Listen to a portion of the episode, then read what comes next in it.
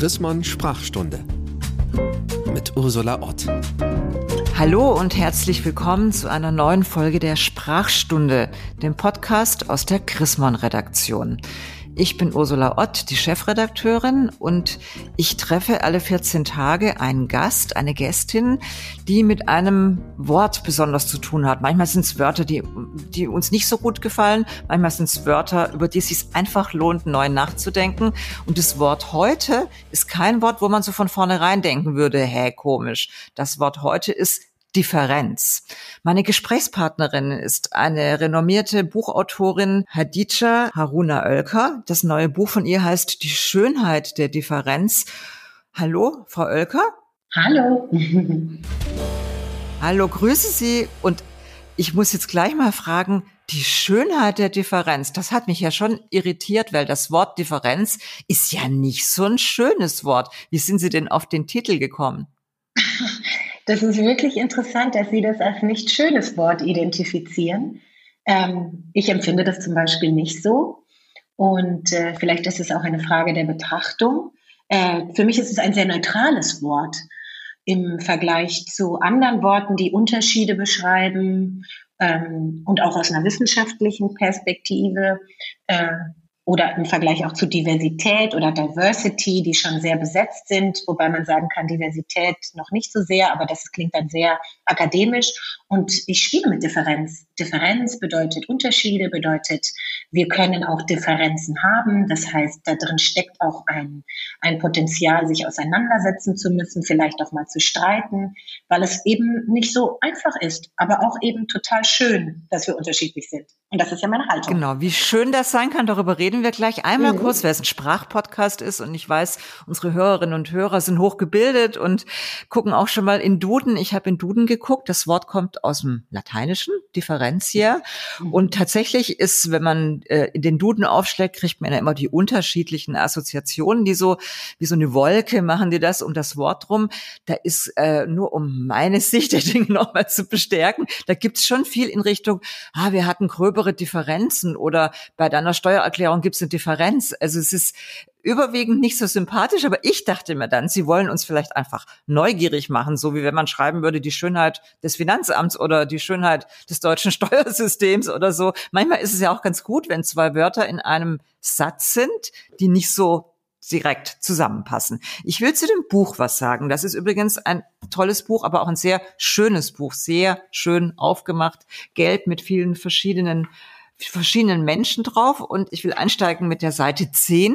Da stellen Sie sich vor. Das würde ich gerne mal vorlesen und Sie mhm. fragen, ob das jetzt schon die Schönheit der Differenz ist. Frau Oelker, Sie schreiben, ich bin eine schwarze, nicht behinderte, normschlanke, cis-hetero-Frau mit der Erfahrung, chronisch krank zu sein. Ich bin Mutter, Ehefrau, Tochter, Schwester, Journalistin und Feministin. Ich wurde in Westdeutschland sozialisiert. Meine Perspektive ist die eines Arbeiterinnen- und Angestelltenkindes. Das ist ja schon eine sehr, sehr komplexe Selbstbeschreibung. Mhm, das stimmt. Meinen Sie das er, also würden Sie das, wenn Sie mit mir morgen in einem Meeting sitzen würden, wo wir uns gegenseitig vorstellen, würden Sie das genauso sagen? Ja, also ich meine, das Buch basiert ja auf dem Thema Differenzforschung. Das ist ja tatsächlich so im Vergleich zu dem, was Sie aus dem Duden vorgelesen haben, nochmal ein richtig wissenschaftliches, soziologisch, gesellschaftspolitisches Feld. Und in dem geht es ja ganz viel darum, wie wir uns wahrnehmen, wie wir uns sehen, wie wir uns gesellschaftlich positionieren. Und davon ausgehend, dass wir oft nicht wissen, wer wir eigentlich sind und vor allem davon ausgehend, dass wir gesellschaftlich gesehen auch sowohl in einer privilegierten, also in einer vorteilhaften Situation sind, was unsere Identitätsmarke angeht, als aber auch in benachteiligten, unterdrückten, zeigt ja meine Positionierung auf dieser Identitätsdifferenz, wie auch immer Sie sie nennen, Ebene, wie unterschiedlich positioniert ich bin in der Gesellschaft. Und das ist eigentlich das eigentliche Ziel. Und ja, tatsächlich gibt es Kreise, in denen Menschen damit arbeiten, sich erst einmal selbst zu positionieren, um dann besser in Kontakt mit anderen zu treten, um dann vielleicht festzustellen, wie viele Überschneidungen man hat. Denn oft neigen wir ja dazu, Menschen einfach zu kategorisieren, vermeintlich zu glauben, wie sie sind und sie zuzuordnen zu bestimmten Kategorien. Und diese verschiedene Art, sich zu positionieren, zeigt ja, wie vielfältig wir sind. Und Können Sie da mal ein Beispiel machen? Naja, mich selbst. Sie haben es ja gerade vorgelesen. Sie könnten sich jetzt natürlich auch einmal positionieren. Das ist natürlich eine sehr private Angelegenheit, aber das ist ja auch ein bisschen das Ziel des Buches. Ich mache mein äh, Privates ähm, sichtbar auf verschiedenen Ebenen biografisch, um eben über das zu sprechen, von dem ich glaube, dass unsere Gesellschaft so Schwierigkeiten damit hat, nämlich über unsere Unterschiede und die Tatsache, dass manche Unterschiede, die wir haben, mit Diskriminierung einhergehen. Uns fehlt die Sprache, ähm, oft in dahingehend das anzusprechen und gleichzeitig tun wir, tun viele von uns so, als ob die, es einfach schön ist, dass wir alle verschieden sind. Aber leider gibt es ja Diskriminierung, verschiedene Arten von Unterdrückung. Das heißt, mein Ansatz ist einer, der meine Lebenshaltung beschreibt, wenn ich Menschen begegne. Ich finde Unterschiede tatsächlich einfach schön. Ich lerne gerne, gerne Menschen kennen, die anders sind als ich, weil ich von ihnen lernen kann. Und das nicht im Sinne von, ähm, sie äh, befragen und sondern sondern auch zu erkennen, was macht unsere Geschichte, unsere Ge Gesellschaftsgeschichte mit uns, weil wir unterschiedliches erfahren haben. Wie bist du? Und diese Reise, die beschreibe ich in diesem Buch. Und das ist eigentlich nur die Grundhaltung, um über wirklich große Dinge und Konflikte zu sprechen, die wir gesellschaftlich haben ich will die Einladung mal annehmen. Ich versuche es mal spontan. Ich bin weiß, verheiratet. Ich bin geschieden, neu verheiratet, mhm. Patchwork-Mutter, mhm. Protestantin, Apple-Userin. Äh, man hat ja wahnsinnig viele Identitäten. Wir hatten bei Chrismon mal eine ganz tolle Aktion. Da haben wir unsere Leserinnen und Leser gefragt, wer bist du? Und ahnten schon, dass natürlich da nicht ein Satz bei rauskommt, nämlich ich bin zum Beispiel Protestantin oder ich bin Witwe oder so, sondern jede von uns hat ja sehr, sehr unterschiedliche Dimensionen oder wie Sie gesagt haben, Identitätsmarker. Ich will jetzt trotzdem nochmal auf dem Schönen rumreiten. Also ich finde Ihr Buch wahnsinnig spannend, aber an manchen Stellen finde ich es auch ein bisschen anstrengend. Ich mache mal ein Beispiel. Und dann sagen Sie mir bestimmt, warum das genau so richtig ist, wie Sie das machen. Also Sie haben zum Beispiel, schreiben Sie öfter eine Gruppe von Frauen und Personen, die als solche gelesen werden. Das, mhm. wenn, zwar kommt das fast immer, wenn es um das geht, was ich denke, sind Frauen. Warum, warum müssen, warum schreiben Sie das so? Genau, nochmal vielleicht, äh, ich erkläre es, aber vorangegangen. Sie haben sich jetzt positioniert und zum Beispiel, ich habe mich positioniert auch mit Dingen, die ich nicht bin. Und das tue tu ich zum Beispiel, um sichtbar ah. zu machen, worüber wir uns selten unterhalten in der Gesellschaft. Ich sage zum Beispiel, dass ich nicht behindert bin. Und ähm, das ist wichtig, weil wir in unserer Gesellschaft beispielsweise viel zu wenig über das Leben behinderter Menschen sprechen. Ich sage zum Beispiel, dass ich cis bin. Cis, und jetzt kommen wir zur Antwort auf Ihre Frage, bedeutet in einem Fachjargon, äh, mit dem äh, Geschlecht geboren zu sein, mit dem ich mich auch identifiziere. Jetzt hat das lange gedauert, aber es ist schon seit immer eine Tatsache, dass es Menschen gibt, die ähm, mehrgeschlechtlich geboren werden, dass die trans sind, also sozusagen nicht in dem Geschlecht geboren sind, mit dem sie sich identifizieren, die vielleicht, also die auch non-binär sind, sie sich keinem Geschlecht zuordnen wie männlich, weiblich, was es zum Beispiel im nichtdeutschen Sprachgebrauch in vielen Sprachen auch gibt. Das dritte Geschlecht wird das hier oft verhandelt. Und genau das trifft diesen Punkt weiblich gelesene Personen. Es gibt Personen, die sehen nach außen aus wie das, was man sich im Mainstream als Frau vorstellt. Diese Personen fühlen sich aber gar nicht als Frauen, sind vielleicht non-binär, sind vielleicht inter, tragen vielleicht auch männliche Geschlechtsteile in sich. Und um, an manchen Stellen, wo es relevant ist, oder einfach um mal den Kopf zu öffnen, nur leicht, Schreib, in, in, im Schreiben mal angedeutet, um diesen, diesen Denkraum zu öffnen, habe ich es benannt.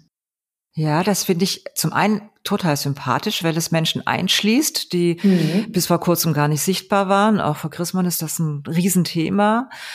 Äh, andererseits habe ich ein bisschen Angst, dass wir äh, Menschen ausschließen, wenn wir so reden. Also ich will gerne dazu beitragen, das tue ich ja auch gerade, ähm, dass, dass diese Begriffe bekannter werden. Ich hatte neulich auch einen Podcast mit Raul Krauthausen mhm, über das mhm. Wort behindert, der äh, was ganz Ähnliches gesagt hat. Ich bin nicht nur Rollstuhlfahrer, sondern ich bin Berliner, ich bin Mann, ich bin Ehefrau und so, äh, Ehemann und so weiter. Mhm. Also ich will dazu mhm, gerne beitragen. Aber es ist ja schon so, dass es für die Masse der Menschen ist es noch schwierig. Also meine Frage jetzt nochmal, Sie schließen jetzt Menschen ein, aber schließen Sie nicht auch durch die Art zu schreiben Menschen aus? Naja, das ist die Frage, wer ist die Masse und wer bestimmt, wie gesprochen wird oder wer ein- und ausgeschlossen wird. Sie haben ja gerade gesagt, ich lade viele ein, die vorher nicht am Tisch saßen. Ich würde tatsächlich behaupten, dass all die Menschen, die Raul Krauthausen oder auch andere Menschen aus dem Diversitäts-, Differenzspektrum. Wir könnten, Sie haben jetzt Behinderung angesprochen, ich habe jetzt Geschlecht angesprochen, wir könnten über Religion sprechen, wir könnten eben über verschiedene Formen von Rassismus sprechen, Immigrationsgesellschaft, Klasse, also soziale Herkunft, aber auch das Thema Neurodiversität, also was ist in unseren Köpfen, wie nehmen wir wahr. Und es gibt total viele Menschen, die saßen nicht mit am Entscheidungstisch und wurden gefragt, wie und wie sie, wie über sie gesprochen wird oder wie sie die Welt sehen, was sie für gesellschaftliche Vorstellungen haben. Und das ist diese Transformation der Gesellschaft, in der wir sind. Und ich glaube, und das ist das Ziel meines Buches, ist nicht auszuschließen, ist einzuladen, diejenigen Menschen, die verstehen wollen, was, was, was nach vorne dringt an Emanzipationsbewegungen, die es ja schon seit Jahrhunderten gibt, die aber jetzt mehr Gehör bekommen, weil auch eine jüngere Generation, in meinem Buch geht es auch zum Beispiel um das Merkmal Alter, also auch um das Thema Adultismus und Ageism, also auf Deutsch übersetzt, ähm, das Denken, dass alte Menschen immer so sein und junge Menschen immer so sein. Übrigens über die Generation hinweg immer das gleiche Thema. Es verändert sich die Gesellschaft und ja, es gibt durch Social Media und eine jüngere Generation auch Veränderungen, die aber auch, und deswegen würde ich diese Masse in Frage stellen, weil ich zum Beispiel bin 41, also irgendwo in einer Mitte des Lebens angekommen, und kann nicht sagen, dass ich mich einer Masse zugehörig fühle, sondern schon seit vielen Jahren daran arbeite, dass mehr Menschen gehört werden. Und zwar alle. Und ich glaube, es geht mir einfach um alle. Und diejenigen, die das Gefühl haben, nicht mehr mitzukommen, die haben dieses Gefühl ja auch, weil sie sich vorher mit den anderen nicht beschäftigen mussten. Das hat auch was mit Privilegien zu tun, mit dem Vorteil. Und das aufzulösen, das beruhigt vielleicht auch. Und dann sich hinzusetzen und zu sagen, ich höre erst mal zu, ich, ich ich nehme vielleicht mein Buch, deswegen habe ich es geschrieben, und lass mich mal auf die Gedankenräume ein, so wie Sie das ja jetzt auch tun. Ich habe gerade in Ihrem Jetzt-Statement das Wort Tisch gehört. Das fand ich ein sehr schönes Bild in Ihrem Buch. Ich glaube, das ging so, dass Sie geschrieben haben, man muss sich vorstellen, manche haben am Tisch Platz und andere sitzen noch auf dem Boden. Das konnte ich mir richtig gut vorstellen. Ähm, wer, wer sitzt denn mit am Tisch und wer sitzt noch auf dem Boden? Naja, also dieses, dieses Tischbeispiel ist auch aus dem wissenschaftlichen Kontext viel damit gespielt hat, zum Beispiel der äh, Professor, Professor Aladin El-Mafalani, ähm, aber auch andere. Man kann sagen, in der Zwischenzeit, und das ist ja auch etwas, was wir letztes Jahr unter diesem Kampfbegriff, will ich leider sagen, Identitätspolitik gesehen haben. Es gibt natürlich an vielen Orten Menschen, die sich jetzt Platz gemacht haben am Tisch. Das ist eine natürliche Entwicklung der Gesellschaft. Wir sind einfach Migrationsgesellschaft. Wir sind in der x-ten Generation Menschen mit Migrationsgeschichte. Menschen sind akademisiert, studiert, haben Jobs, reden mit. Das heißt, die sind jetzt an den Tisch gekommen. Und dann kommen jetzt auch, Sie hatten Raul Krauthausen gerade genannt, es kommen dazu an diesem Tisch auch behinderte Menschen, es kommen queere Menschen, also lesbisch, schwul, queere, also sozusagen aus diesem nicht heterospektrum Menschen ähm, und dann noch alle weiteren. Das ist der Tisch. Aber am Boden, da sitzen beispielsweise Menschen, die über den sozialen Status noch nicht geschafft haben, an diesen Tisch zu kommen. Es ist etwas, was, worüber wir noch nicht lange reden, was sich aber durch die Gesellschaft hindurch zeigt, ist das Thema sozialer Status und Klasse. Egal welcher Herkunft, egal, ähm, egal welcher, welcher weiteren Merkmale. Und das ist wichtig, weil hier kommt dieses Thema, was ich im Buch auch mache, das nennt sich ja Intersektionalität, das, was ich am Anfang beschrieben habe. Wir sind nicht nur ein Merkmal, wir tragen viele Perspektiven in uns. Und das verbindende Element ist oft die soziale Klasse daran gebunden, Klassismus, die Diskriminierungsform. Viele von diesen Menschen sitzen am Boden. Das finde ich wirklich ein schönes Bild, nicht zuletzt, weil das Bild auch bei uns in der evangelischen Kirche, der Abendmahlstisch ist ja ein mhm. Tisch, der Menschen verbinden soll. Mir hat es deswegen gut gefallen, weil so ein Tisch, den kann man ja auch, das, äh, der hat so eine Hoffnungsdimension. Man kann, das kennt man, wenn man äh, eine Party macht und es kommen zehn Leute zu viel, kann man einen Tisch einfach anbauen und dann kann man Leute vielleicht dazusetzen. Das ist nicht mhm. was, was abgeschlossen ist. Deswegen habe ich, als ich das gelesen habe, was ich sowieso sehr inspirierend fand, ihr Buch, habe ich so überlegt, wer es in den letzten Jahren vom Boden an an den Tisch geschafft hat. Also mhm. Also zum Beispiel äh, homosexuelle Männer sind irre, irre mehr als Frauen, haben irre gut für, ihr, für so eine Normalität gekämpft, die es jetzt auch gibt und die in einem neuen Koalitionsvertrag irgendwie einfach abgebildet ist. Also es hat sich ja bei manchen Dimensionen, wie Sie das nennen, hat sich ja echt viel getan. Mir war eine Dimension oder wie sagen Sie Marker, war mir, obwohl ich, wir machen wirklich ganz viel über das Thema, aber mir war das neu. Ich wusste nicht, wie wichtig oder wie unterschiedlich es ist, wenn man als schwarze Frau Frau eher light-skinned ist? Mhm. Oder eher, können Sie das erläutern, weil es mir mhm. wirklich richtig neu war? Ja, das ist natürlich, also genau, es, die Begriffe sind Light-Skinned und Dark-Skinned. Wir haben ja viel aus dem englischsprachigen Raum, was das Thema Rassismusforschung angeht, weil im Deutschen einfach die, das Forschen darüber, das Thematisieren von Rassismus ja viel zu lange und seit ewigen Zeiten äh, kein großes Thema war oder eher weggeredet wurde. Und äh, das basiert darauf, dass Menschen, die schwarz sind, äh, beispielsweise eingeteilt werden in ihren Hautschattierungen. Ähm, mein Vater, der gebürtig aus Ghana kommt, meine Mutter ist ja eine weiße Deutsche, mein Vater ist aus Ghana ähm, und ich bin sozusagen das Produkt der beiden und trage eine entsprechende Hautschattierung, die ähm, heller ist. Und mein Vater ist dunkle Haut schattiert. Und in einem, in einem System, das sehr alt ist, das sich Kolonialismus und Sklaverei nennt, also viele Jahrhunderte alt ist, äh, wurden Menschen, die dem Weißen näher sind, höher kategorisiert. Das heißt, sie haben mehr Vorteile gehabt. Das kann man jetzt, da kann man jetzt in die Geschichte der Versklavten hineingucken. Ja, aber das ist richtig spannend, ja. Genau, es ist eine alte Geschichte. Das beschreibe ich auch alles in meinem Buch. Woher kommt das? Und was hat das äh, zum Beispiel in den USA dazu geführt, dass äh, als dann die Sklaven, Versklavenbefreiung war, ähm, wer in welche Jobs, wer welche Zugänge bekommen hat? Ähnliche Systeme hatten wir in Südafrika im rassistischen System der Apartheid und eben auch im Kolonialismus. Und mit dem Kolonialismus hat eben auch Deutschland zu tun, weil Deutschland hatte Kolonien. Auch wenn diese Geschichte oft nicht so erzählt wird und wir in Schulbüchern nichts bis wenig dazu lernen, ich nichts davon, also ich musste mir das alles selbst erarbeiten, haben wir auch hier in Deutschland eine Hierarchisierung von Schwarzsein. Weiße Menschen und schwarze Menschen, das ist mir nochmal wichtig zu betonen, das ist ja eine Kategorie, das ist eine Lebensrealität. Es geht nicht um das wirkliche Aussehen, sondern es geht um die Konstruktion von Menschen. Und meine weiße Mutter macht andere Erfahrungen als ich als Schwarze äh, Frau und inzwischen Mutter, wenn wir eine Wohnung suchen in alltäglichen Dingen. Und mein Vater und ich, wir machen auch unterschiedliche Erfahrungen.